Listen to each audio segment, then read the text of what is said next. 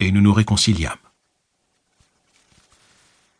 Je finis par découvrir que depuis quelques décennies, un scénario semblable s'était déroulé sous diverses formes dans la vie de plusieurs personnes. En plein conflit, elles avaient jeté les armes pour céder à une plus grande sagesse intérieure. Je commençais alors à rendre actif en moi l'amour et le pardon, tels que je les concevais à l'époque, dans toute situation conflictuelle où je me retrouvais. J'obtins d'excellents résultats, et je connus aussi de très grandes difficultés, particulièrement quand on faisait vibrer en moi la bonne ou la mauvaise corde. Mais, au moins, je sentais que j'avais changé de direction. Pendant cette période, je commençais à observer de petits éclairs de lumière dans le coin de mes yeux ou autour de certains objets. Ces éclairs ne remplissaient pas mon champ de vision, ils se concentraient en des points particuliers. Je ne compris leur signification que plus tard, lorsqu'on me l'expliqua. Pendant cette année de changement, je demandais régulièrement l'aide de Jésus, ce prophète de sagesse que j'admirais plus que quiconque. Je me sentais mystérieusement connecté à lui, et dans mes prières, je lui disais souvent à quel point j'eusse désiré me retrouver deux mille ans auparavant afin de faire partie de ses disciples et de recevoir son enseignement directement de lui. Puis, durant cette semaine de Noël de 1992, il se produisit quelque chose de très inhabituel alors que je méditais dans le salon de ma maison de campagne du Maine.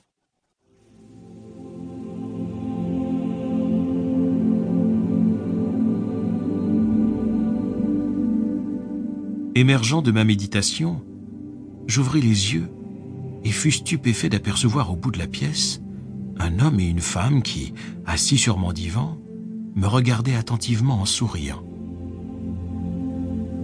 Je restai bouche bée.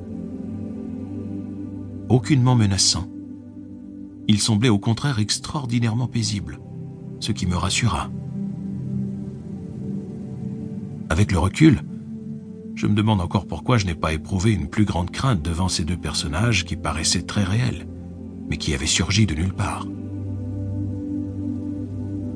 Pourtant, cette première apparition de ceux qui allaient bientôt devenir mes amis était si surréelle que la peur ne convenait guère à la situation. Portant des vêtements modernes et élégants, ils ne ressemblaient en rien à l'idée que je me faisais des anges, ou des maîtres ascensionnés, ou de toute autre entité divine. Ils n'étaient pas entourés d'une aura lumineuse, si on les avait vus dans un restaurant, on ne les aurait même pas remarqués.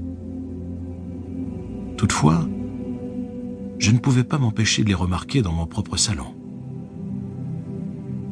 Comme mon regard s'attachait davantage à la jolie femme qu'à son compagnon, c'est elle qui parla en premier. Bonjour mon cher frère. Je vois que tu es étonné, mais que tu n'as pas vraiment peur. Je suis Pursa, et voici notre frère Artène.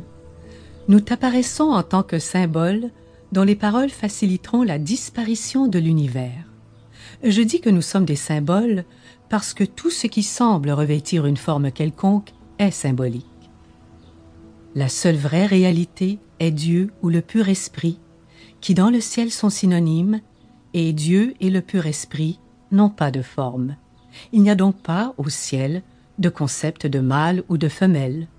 Toute forme, y compris ton propre corps, dont tu fais l'expérience dans le faux univers de la perception, doit, par définition, être le symbole d'autre chose.